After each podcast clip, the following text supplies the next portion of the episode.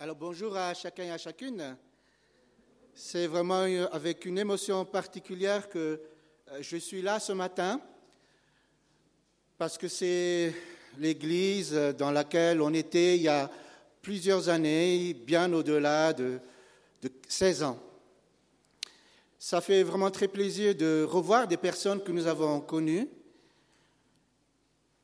et aussi de voir d'autres visages. Et le fait de vous voir est un témoignage pour moi que Dieu continue son œuvre dans cette Église et dans vos vies, mais aussi dans la nôtre. Et c'est aussi avec euh, une reconnaissance particulière que je pensais aussi à tout mon parcours depuis qu'on a quitté Madagascar. Enfin, je ne sais pas si vous m'entendez bien au fond. C'est bon? Ok, merci. Euh, tout mon parcours depuis qu'on a quitté Madagascar parce que Dieu nous a fait entrer dans des œuvres qu'il a déjà préparées d'avance pour nous. Comme le témoignage de Jean Bosco tout à l'heure, non, Bosco, pardon, de Bosco tout à l'heure, qui est rentré dans ce que Dieu a préparé pour lui. Et ce frère, cet ami qui est devenu frère, est rentré dans ce que Dieu a préparé aussi pour lui. Je pensais aussi aux Comoriens que nous avons formés au CEFOI, qui sont euh, aussi là-bas actuellement, et je sais qu'il y a un, couple, il y a un couple et puis un célibataire, je pense que le célibataire est marié maintenant, mais ils sont aussi persécutés, mais ils tiennent ferme. Et quelles que soient les oppositions, quelles que soient les attaques de l'ennemi, quelle que soit la rébellion contre Dieu, Dieu poursuit son œuvre. Rien ne l'arrête. Il poursuit son œuvre dans l'Église. Il poursuit son œuvre dans notre vie et c'est lui qui est le maître de l'histoire. Au début de ce culte, le texte d'Apocalypse a été lu dans Apocalypse 7 qui donne cette direction que toute langue, toute, tribu, toute nation, toute ethnie vont être rassemblées pour adorer et glorifier Dieu. Et l'enjeu justement dans cette opposition, c'est que Dieu soit glorifié. L'ennemi fait tout pour qu'il soit glorifié. Mais nous sommes là pour démontrer que Dieu est digne d'être glorifié. Alors par rapport à, ce que j'ai fait euh, et à mon parcours quand je suis en Europe maintenant, je peux vraiment dire que tout ce que je fais rentre dans ce que Dieu a prévu pour moi et quand on est dans ce plan-là, on voit comment Dieu est aussi glorifié au travers de cela. J'aimerais aussi vous transmettre d'abord les salutations, celles de ma famille, ma chère famille qui me manque. Ça fait une semaine que, j'ai quitté ma famille. Nous avons deux filles, donc Anatina et Mélina. Mélina était présentée ici il y a quelques années. Et voilà, je viens deux semaines avant elle parce que la semaine prochaine, vendredi prochain, euh, ma famille viendra ici à Madagascar et nous allons visiter aussi cette église dans deux semaines. Donc euh, on, est, le 3, donc ce sera le 16, non, le 17, 17 euh, juillet. Donc on, vous visitera avec ma famille. Donc ma famille vous salue. Euh, L'AMEIM Suisse aussi vous salue parce que je suis président de l'AMEIM Suisse actuellement. Mission évangélique indépendante de Madagascar et branche suisse qui soutient les CEIM euh, à Madagascar, et pas que les CEIM, mais tout ce qui est relié à la CEIM. Euh, il y a aussi la fédération d'églises que, que je dirige aussi avec euh, une équipe en Suisse. C'est l'AFRE, pour ceux qui connaissent. Et puis, enfin, c'est la plus grande fédération en Suisse romande, dans la partie francophone de la Suisse mais aussi les salutations de la Haute École de théologie, euh, là où j'enseigne actuellement. Et je ne sais pas si As n'est là, mais en tout cas, je me réjouis de la voir. Euh, elle, a fait, elle a fait une année là-bas. Euh, il y a aussi Annie et Lalao qui ont, sont passés par là parce que c'est Emmaüs qui est devenu une haute école de, théologie. Donc, je transmets aussi les salutations de, là où j'enseigne, là où je travaille. Et tout cela montre que nous sommes unis. Nous sommes unis par Jésus-Christ. Nous sommes unis par l'Évangile. et nous avons tous le même objectif. Là où nous sommes, en Suisse, ici à Madagascar, partout aux îles Comores ou ailleurs, nous sommes unis dans cette direction vers l'établissement du royaume de Dieu, qui est un royaume de paix, de justice et d'amour. Dans ce monde, la fin du monde, ce sont des mauvaises nouvelles. Quand on parle de l'apocalypse dans le monde, on pense aux mauvaises nouvelles, du cataclysme et tout ça. Mais si nous sommes en Christ, quand on parle de la fin du monde, on pense au royaume de Dieu qu'il va établir. Et nous sommes tous dans cette direction. Et Dieu est en train d'accomplir ce plan qui a été lu d'ailleurs dans l'Apocalypse pour rassembler les gens de toutes nations, de toutes tribus. Dieu est en train de faire cela en ce moment. Et pour tous ceux qui sont entrés dans ce mouvement que Dieu lui-même a initié, il y a des liens, des liens très forts. Ce lien très fort, c'est le lien fraternel. Un lien que rien ne peut détruire. Parce que c'est un lien éternel. Parce que c'est un lien qui est en Christ. Donc rien ne peut détruire les liens qui sont en Christ. Il est écrit là au-dessus de, la croix, qui nous séparera de l'amour de Dieu? Rien. Personne ne peut nous séparer de l'amour de Dieu. Et personne aussi ne peut nous séparer les uns les autres, parce que ces liens se trouvent en Jésus-Christ. D'où le titre de ma prédication ce matin, il faut que je regarde ma montre, le titre de ma prédication ce matin, L'amour, le ciment de nos relations. Et il se base sur le passage qui se trouve dans Éphésiens chapitre 2, les versets 11 à 19. C'est pourquoi, vous qui portez dans votre corps la preuve que vous n'êtes pas des Juifs, et qui sont donc traités d'incirconcis par ceux qui se disent l'incirconcis, les incirconcis, à cause d'un rite accompli sur leur corps et par des hommes, rappelez-vous quelle était votre situation autrefois. En ce temps-là, vous étiez sans Messie vous n'aviez pas le droit de faire partie du peuple d'Israël. Vous étiez étrangers aux alliances conclues par Dieu pour garantir sa promesse, sans espérance et sans Dieu dans le monde. Mais maintenant, par votre union avec le Christ, Jésus, vous qui autrefois étiez loin, vous êtes devenus proches grâce au sacrifice de Jésus car nous lui devons notre paix. Il a en effet instauré l'unité entre les juifs et les non-juifs et abattu le mur qui les séparait. En livrant son corps à la mort, il a annulé les effets de ce qui faisait d'eux des ennemis, c'est-à-dire de la loi de Moïse dans ses commandements et ses règles.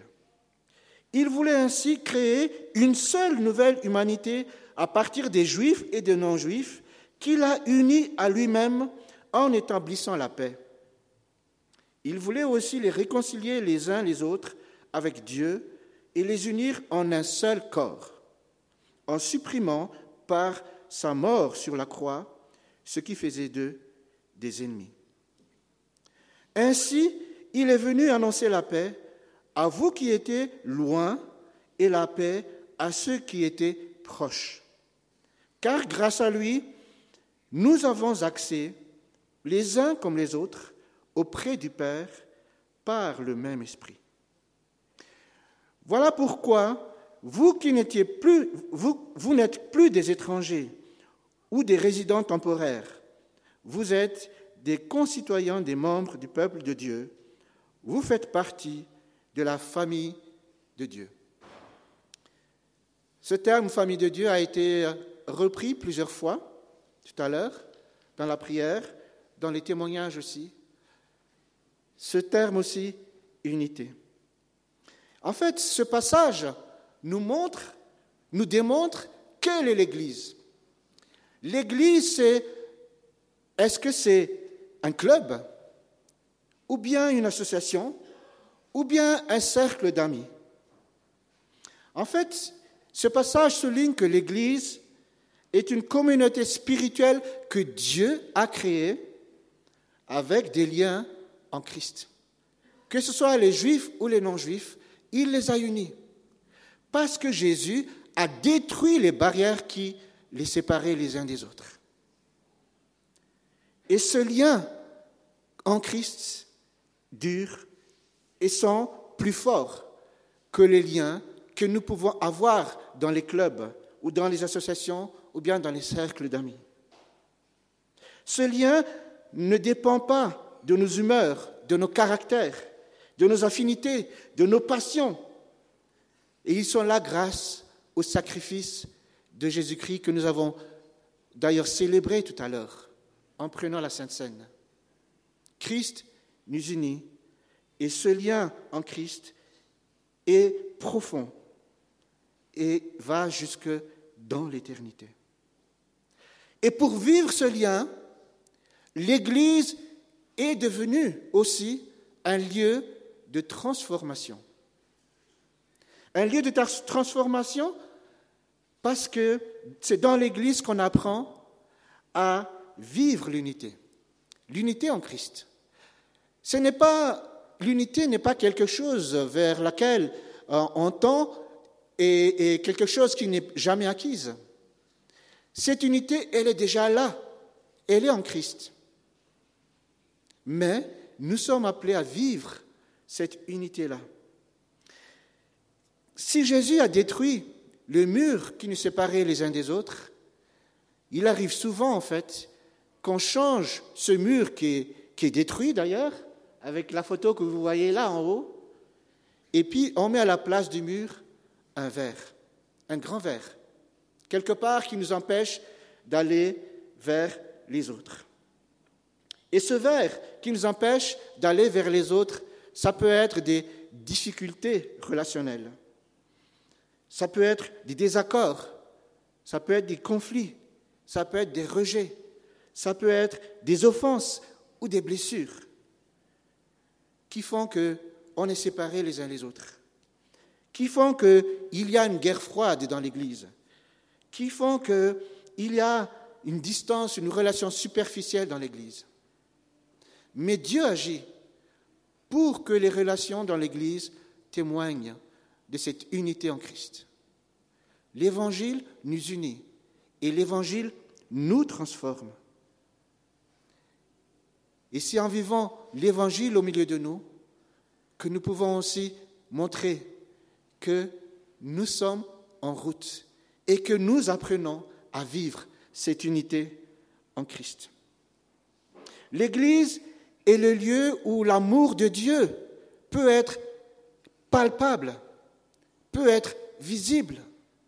Si nous disons que nous aimons Dieu et que nous n'aimons pas les autres, nous sommes des menteurs. Comment pouvons-nous aimer Dieu et ne pas aimer les siens? Mais par cet amour de Dieu que nous avons reçu, nous pouvons vivre aussi cet amour entre nous. Et si nous nous approchons du Christ, nous nous, nous nous approchons aussi les uns les autres. Si Christ est au centre, Christ est notre unité, donc on regarde vers Christ et on ne regarde pas, on dépasse ces barrières que nous pouvons mettre parfois entre nous-mêmes. Et si nous vivons, si nous vivons cette relation, quand je montre là ici on ne regarde pas l'autre au travers d'un verre, mais on regarde vers Christ.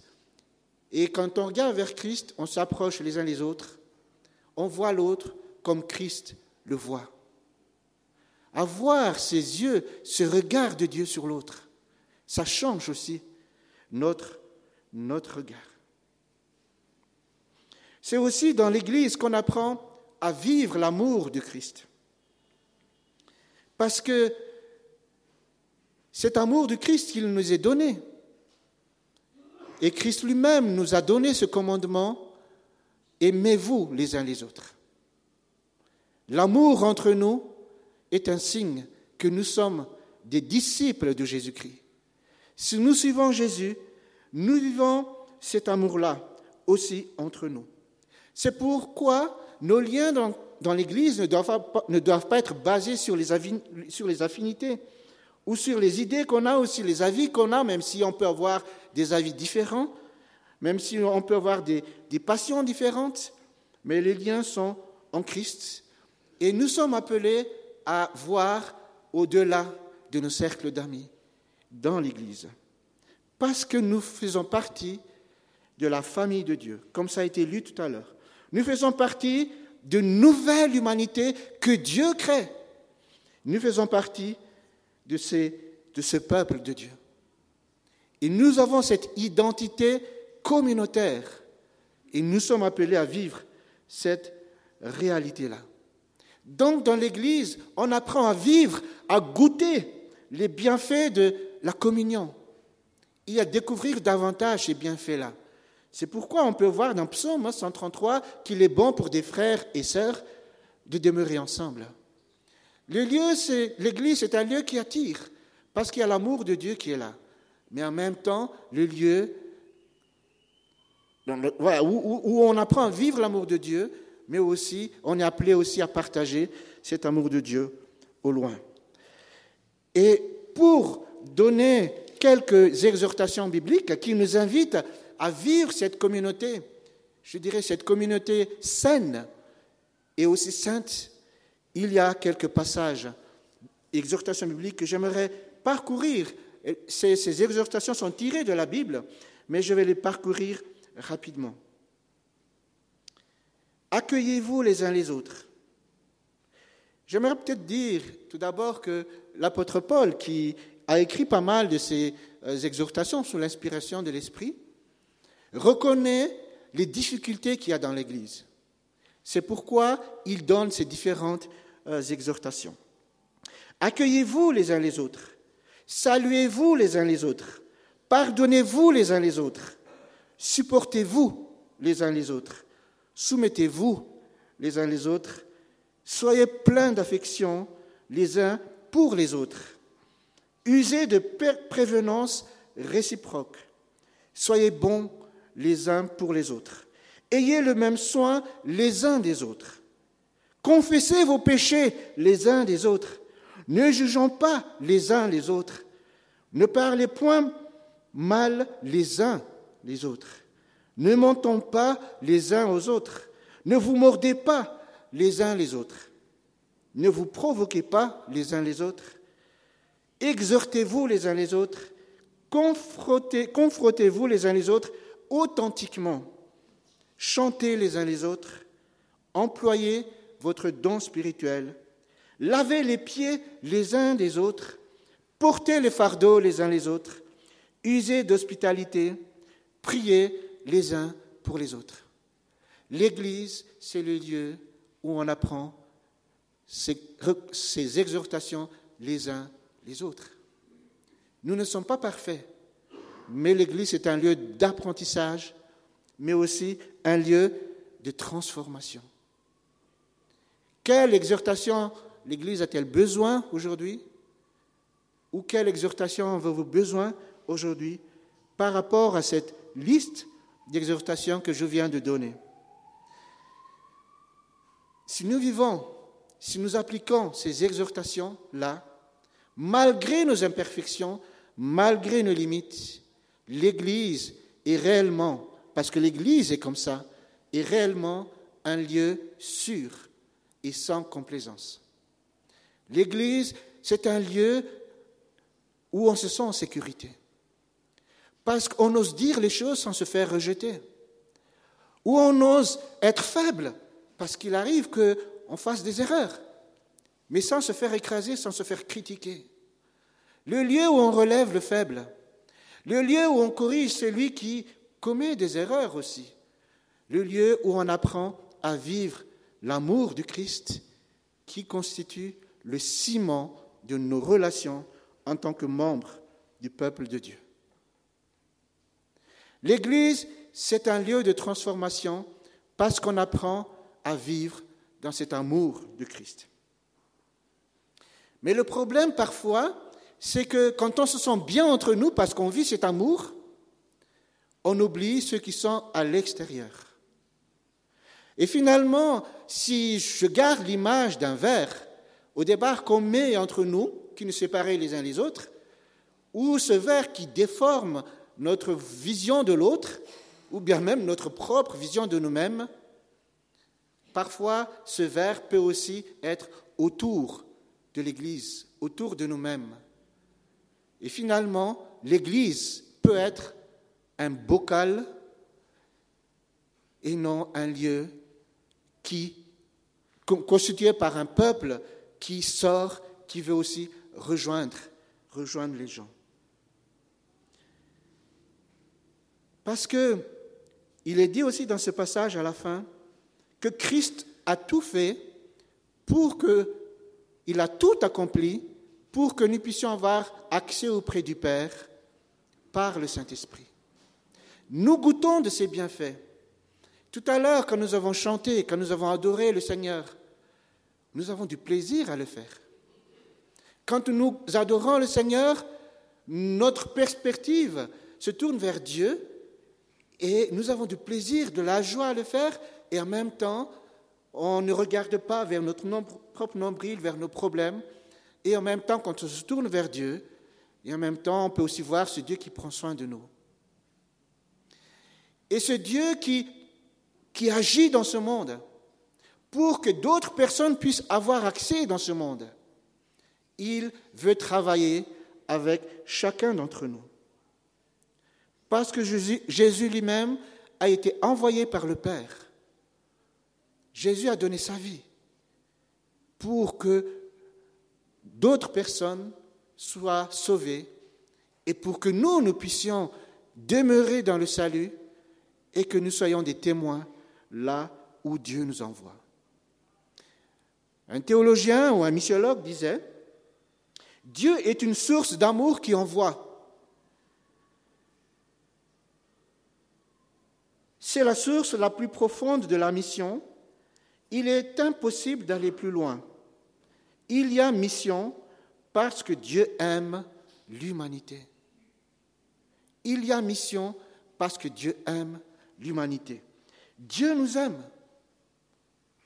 Et Dieu aime aussi d'autres personnes et il veut qu'on puisse vivre dans cette bénédiction en lui et en même temps partager la bénédiction que nous avons reçue au travers de lui et en lui. L'Église est impliquée dans cette action de Dieu dans le monde et dans l'histoire. L'Église est appelée à témoigner de ce salut qui est en Jésus-Christ. Et dans ce sens, l'Église elle-même, en tant qu'envoyée par Dieu dans ce monde, l'Église elle-même est missionnaire. Ça fait partie de la nature de l'Église.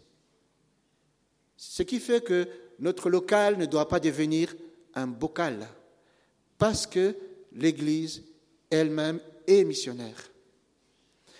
Et en tant que missionnaire, elle témoigne de l'amour de Christ face à ceux qui sont à l'extérieur. Et elle peut attirer parce qu'elle témoigne de cet amour du Christ. Et en même temps, elle est appelée à partager cet amour du Christ partout là où le Seigneur l'envoie, là où le Seigneur la place.